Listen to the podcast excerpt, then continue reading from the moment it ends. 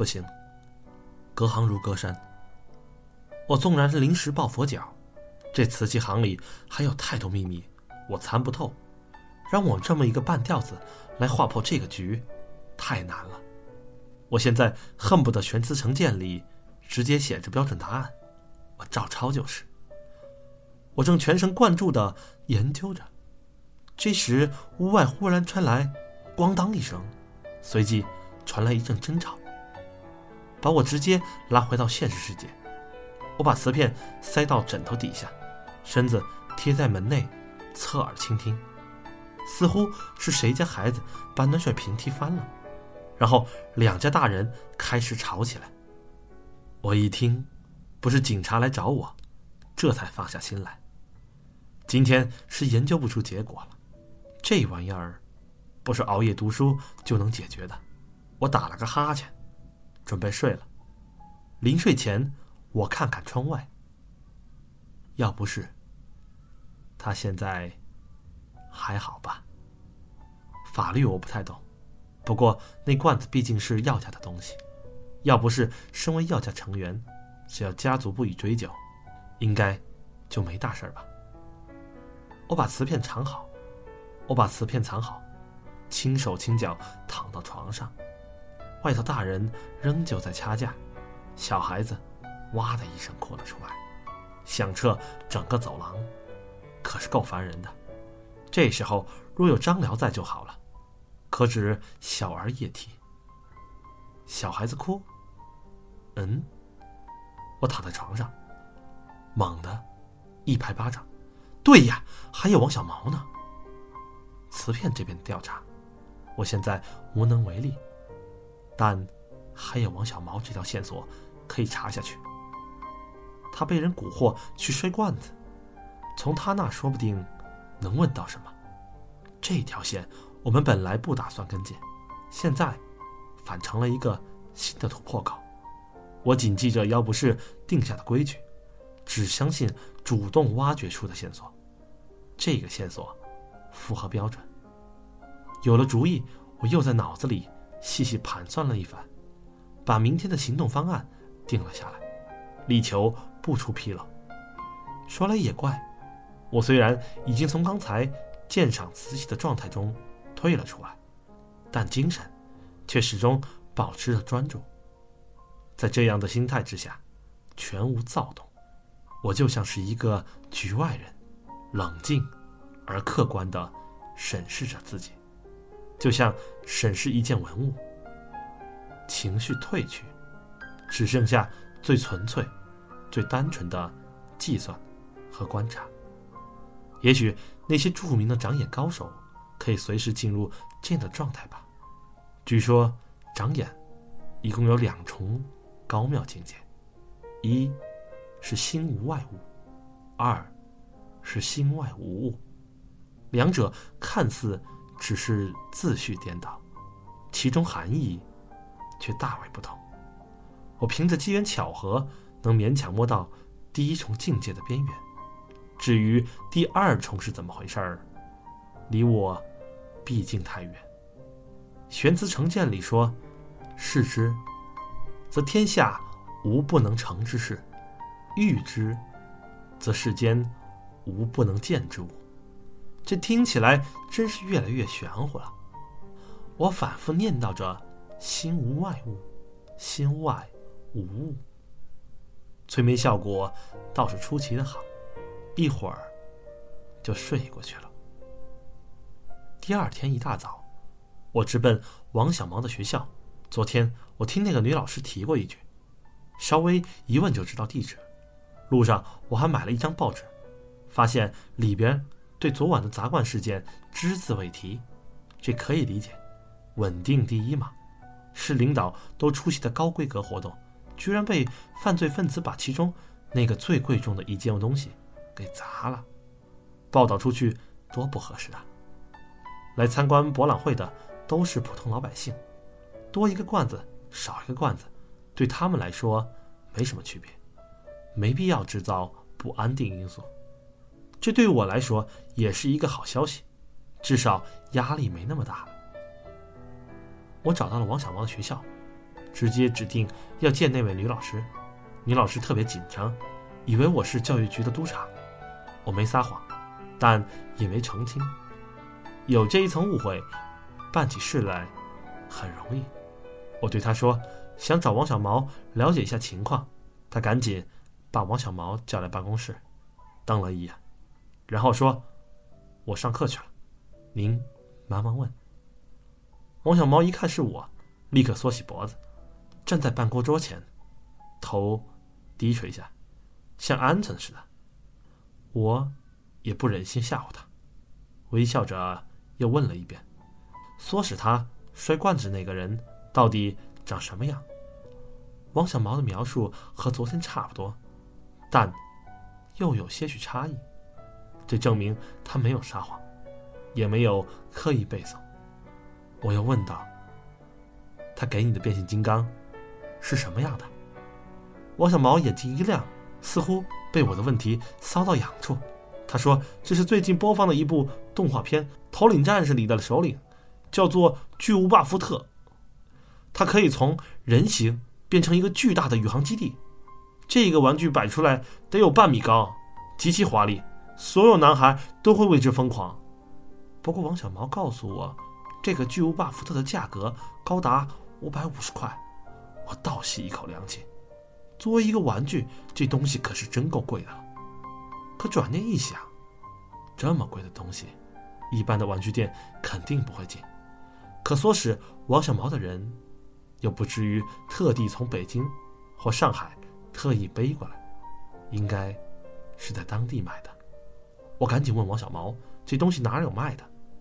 王小毛告诉我：“整个杭州市只有在第一百货商店里才有一个。”他没事就趴在柜台上看，过过眼瘾。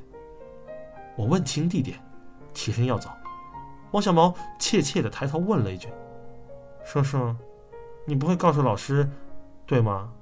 我停下脚步，看到他的白球鞋已经破得没了边儿。呼声恻隐之心。这孩子本性不坏，只是缺乏管教。老师说他的出身是单亲家庭，母亲早死，父亲是个卡车司机，常年不回来。我十几岁失去了双亲，对他这种境况感受颇深。我蹲下身子。与他平视，我知道这样的孩子其实自尊心很强，他们最需要的不是玩具，而是尊重。放心吧，我不会告诉老师，因为我相信你是个好孩子。不过，坏事可不能去做了，给多少好处都不能，明白吗？王小毛赶紧点点头，他盯着我的眼睛，从里面看到了一丝真诚。我又说道：“中午放学，你能陪我去一趟市一百的玩具柜台吗？”王小毛双眼闪过兴奋光芒，响亮的回答：“好。”回到中，到了中午放学，王小毛如约前来，带着我直奔杭州市第一百货大楼。市一百是杭州最热，市一百是杭州最热闹的购物中心。即使是工作日的中午，这里人还是很多。玩具柜台在五楼，王小毛轻车熟路，很快就转到那里。这里的儿童柜台琳琅满目，摆满了各种新潮玩具。一群小孩子簇拥在变形金刚的销售专柜，大呼小叫。王小毛钻进去看了一眼，退出来向我汇报。巨无霸福特已经没有了。我嗯了一声，这早就在我的意料之中。我挤进柜台，低头对王小毛道：“除了巨无霸福特，你最喜欢哪一个？”王小毛毫不犹豫一指：“擎天柱。”我掏出钱包，对营业员说：“同志，给我拿一个擎天柱，对，最大的那个。”在无数小孩羡慕的目光中，我从营业员手里接过大盒子。递给王小毛，王小毛兴奋的眼睛都瞪圆了，拥抱着擎天柱，不知该说什么好。送给你，做个礼物吧。我笑了笑，身子往柜台上靠去，跟营业员。攀谈起来。营业员是个年轻姑娘，见我出手阔绰，也乐于交谈。